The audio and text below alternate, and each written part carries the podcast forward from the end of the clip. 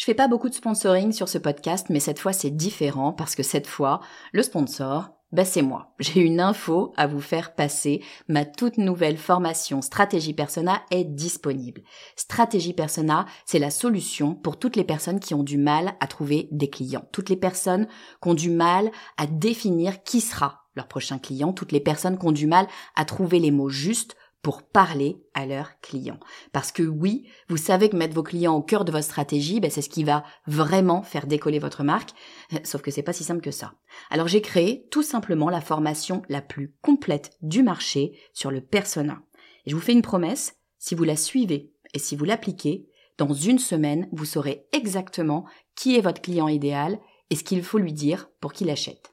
Stratégie personnelle est disponible sur mon site le podcast du marketing.com slash stratégie persona. Vous écoutez le podcast du marketing, épisode 10.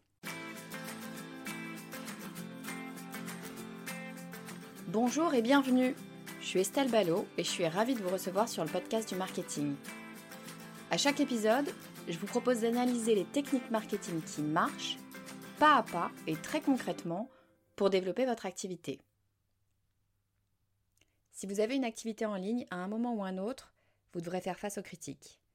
Et ces critiques viendront probablement de gens dont vous n'avez jamais entendu parler. C'est un truc à savoir, c'est comme ça, et il va falloir faire avec. Mais je peux vous donner quelques conseils pour y faire face, pour préserver votre santé mentale, et même en tirer avantage pour vous et pour votre entreprise. C'est ce dont nous allons parler dans l'épisode d'aujourd'hui. Je vais vous parler de quelques-unes de mes expériences face à la critique et comment j'ai géré. Et puis j'espère que ça vous permettra de trouver quelques clés que vous pourrez appliquer ben, lorsque ça vous arrivera. Quand on se promène sur Internet, on comprend rapidement que c'est un univers à la fois plein de richesses et parfois assez violent. Il suffit de voir quelle utilisation en est faite par les adolescents pour se rendre compte qu'Internet permet à toute la méchanceté du monde de ressortir sans filtre. C'est un fait et c'est déplorable. Et si vous pensez que ce genre de comportement se limite aux relations adolescentes, je vous arrête tout de suite. C'est malheureusement pas du tout le cas. J'ai pas d'études sociologiques sur laquelle m'appuyer, mais franchement, ça saute aux yeux quand vous lisez les commentaires des articles de presse. Internet est devenu un exutoire pour esprits malveillants. Donc disons-le clairement, il existe des haters. Les haters, c'est, vous savez, ces gens qui vont critiquer pour le simple plaisir de critiquer et de nuire aux autres. Donc là, soyons clairs, il bah, n'y a pas grand-chose à tirer de leurs commentaires. Hein. Il s'agit en aucun cas de critique constructive ni même de critique honnête, il s'agit juste de faire du mal. Donc le plus simple, c'est probablement de les ignorer, tout simplement.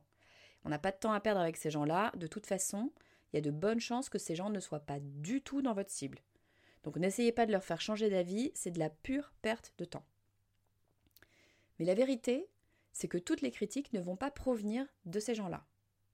En fait, l'essentiel va venir de votre audience, de vos clients, des gens qui ont probablement de bonnes intentions, mais bon, qui peuvent parfois euh, vous les livrer euh, de façon un peu abrupte. Et notre job d'entrepreneur, bah, c'est aussi de savoir faire face à ces critiques. Quand je travaillais en entreprise, bah, on n'appelait pas ça des critiques, on appelait ça des feedbacks. Donc tous les ans, voire même des fois c'était tous les six mois, je recevais une évaluation de mes performances. Donc il s'agissait d'un questionnaire qui est rempli par mon manager, mais aussi par d'autres employés de l'entreprise de façon anonyme. Dans ce système, tout votre travail est passé au crible, que ce soit votre style managérial, votre façon de vous comporter en réunion, vos capacités à gérer des conflits par exemple, absolument tout. Donc quand on travaille en entreprise, on a beaucoup de retours, beaucoup de feedback, que ce soit de façon formelle une fois par an ou même tout au long de l'année au travers des échanges avec des collègues. Ça fait partie de la vie en entreprise. Mais quand vous construisez votre business en ligne, bah, vous obtenez un tout autre type de feedback. D'ailleurs, ce sont généralement pas des feedbacks, c'est bien souvent des critiques. C'est le truc avec Internet, on dirait que tout le monde a une opinion sur tout. Donc il y a de bonnes chances que vous receviez des critiques, sans filtre et de parfaits inconnus. C'est comme ça sur Internet, la parole est libérée, c'est à la fois un avantage et un inconvénient. Donc pour faire simple, bah, pas le choix, il est impératif d'apprendre à prendre du recul et de se construire une carapace. Alors je vous dis ça en étant parfaitement consciente que c'est mille fois plus facile à dire qu'à faire. Euh, je ne vais pas vous le cacher, hein, moi-même je suis ultra sensible. Je suis capable de pleurer devant les dessins animés de ma fille qui a 5 ans, donc autant vous dire que j'ai pas la plus épaisse des carapaces, il n'y a pas de doute. Hein.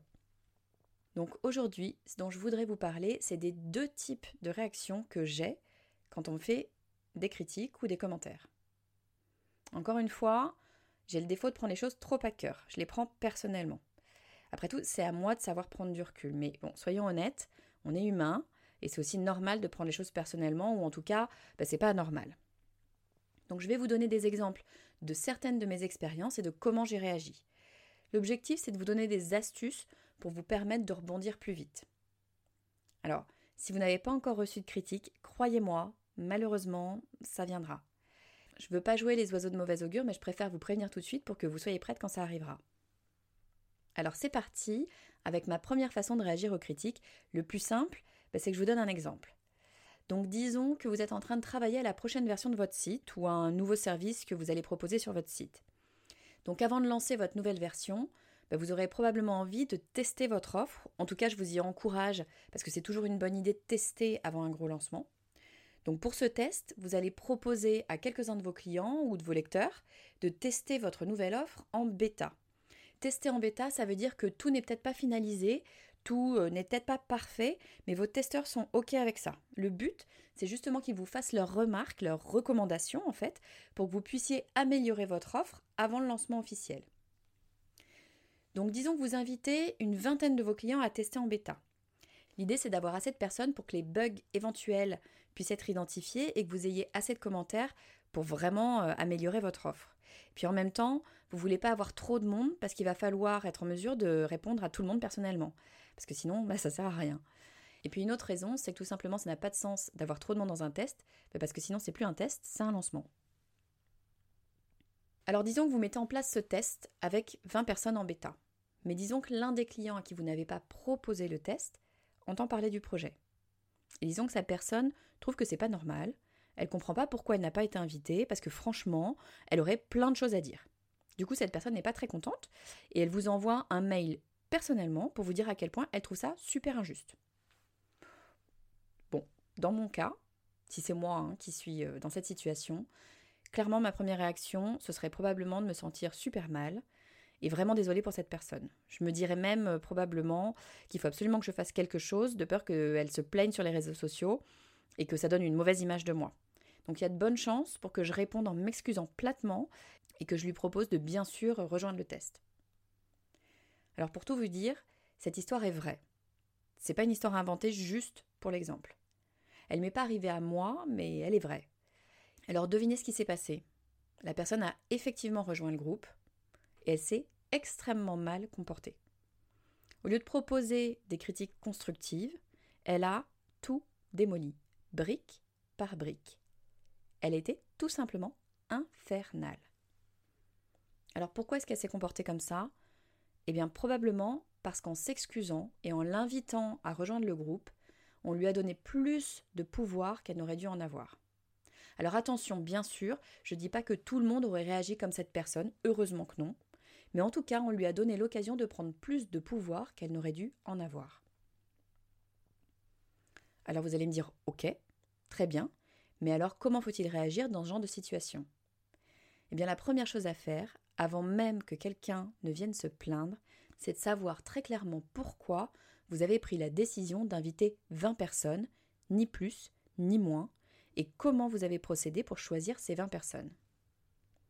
La question, c'est pas ici de savoir si c'est juste ou non. La question, c'est de savoir pourquoi vous faites les choses, pourquoi vous prenez une décision pour votre entreprise. C'est votre décision et à moins de vous rendre compte que votre décision nuit à votre entreprise, ben vous, vous devriez vous en tenir à votre décision. En fait, on ne peut pas mener une entreprise sans ligne directrice, sans savoir où l'on va et pourquoi et comment. Donc première chose, savoir pourquoi on prend une décision. En l'occurrence, pour ce groupe test, bah, il était question de garder un groupe restreint pour pouvoir tester avec eux une offre en amont de la proposer au plus grand nombre. le chiffre de 20 personnes a été décidé pour permettre d'avoir à la fois un échantillon assez large pour obtenir suffisamment d'infos et puis également pas trop large pour pouvoir répondre en profondeur à chaque remarque. Une fois qu'on est clair sur sa décision, bah, il est beaucoup plus facile de répondre poliment mais fermement à cette personne qui est déçue de ne pas avoir été inclus. On pouvait lui expliquer que pour la bonne marche de ce projet, ben, on ne pouvait malheureusement pas ajouter plus de personnes au test. Fin de l'histoire. Alors je sais qu'on n'arrête pas de dire que le client doit toujours être au cœur de nos préoccupations, et c'est vrai. Mais attention, ce qui est plus important encore, c'est d'assurer la pérennité de son projet. Et parfois, ben, ça veut dire ne pas plaire à tout le monde. Aucune marque, aucun produit, aucune personne ne plaît à tout le monde. Mais savoir pourquoi on fait les choses, ben, ça aide beaucoup à garder le cap. Donc on vient de voir ensemble l'exemple d'une critique infondée, et bien sûr il y en a. Mais la réalité, c'est que bien souvent, les critiques peuvent vous apporter beaucoup. Et c'est pas un secret, c'est grâce aux critiques constructives, aux critiques bienveillantes, qu'on arrive à identifier ben, les défauts de son offre. Ça va justement nous permettre d'améliorer notre produit, ça va nous ouvrir les yeux sur des choses qu'on ne voit pas forcément parce que, à force de travailler toute la journée sur son projet, on finit par ne plus le voir dans sa globalité. Pour faire simple, ben, on a la tête dans le guidon. Je suis sûre que vous avez toutes connu ça à un moment ou un autre. Donc oui, la critique constructive peut avoir beaucoup de valeur. Oui, sauf que, dans la vraie vie, la critique est loin d'être toujours constructive. La plupart du temps, elle est frontale, abrupte et parfois elle est franchement brutale. Et comme c'est de votre bébé qu'on parle, bah ça fait mal, voire c'est franchement irritant. Et c'est là que je dis attention. C'est pas parce que c'est irritant, c'est pas parce que c'est dit de façon trop abrupte qu'il n'y a pas une vérité derrière. C'est tout le concept de critique constructive qu'il faut revoir. Pourquoi est-ce qu'on laisserait entre les mains de l'autre la responsabilité de décider si cette critique est digne ou non d'être écoutée? Non, parce que soyons clairs, une critique constructive, ça veut dire une critique polie. Une critique élégamment amenée. Et ça n'a rien à voir avec la réelle valeur de cette critique. Il s'agit que de forme et pas du tout du fond. C'est quand même beaucoup de pouvoir à donner à la forme. Donc ce que je vous propose, ben, c'est justement de reprendre le pouvoir. De ne pas laisser votre cerveau être influencé par la capacité ou non qu'a votre interlocuteur à ne pas vous blesser. En fait, on s'en fiche un peu. Ce qui est important, c'est le fond de sa critique, d'où elle vient, à quelle problématique elle fait référence, quelle est la chose que vous pourriez améliorer. Parce que pas de doute à avoir, vous voulez améliorer votre offre, c'est le fondement de tout entrepreneur, donc constamment s'améliorer. Et la réalité, c'est que vous êtes seul responsable de comment vous prenez les choses. Je le répète parce que c'est ultra important. Moi, j'ai eu la révélation en écoutant un super bon podcast que je vous recommande d'ailleurs. C'est un podcast de Clotilde Dussoulier qui s'appelle Change la vie. C'est un podcast de développement personnel qui parle de plein de choses, mais notamment de gestion des émotions et de rapport aux autres. Donc ma révélation, ben, c'est que je suis seule responsable de ce que je ressens. Personne ne peut me forcer à ressentir quoi que ce soit. Si je suis offusquée, c'est que j'accepte de l'être.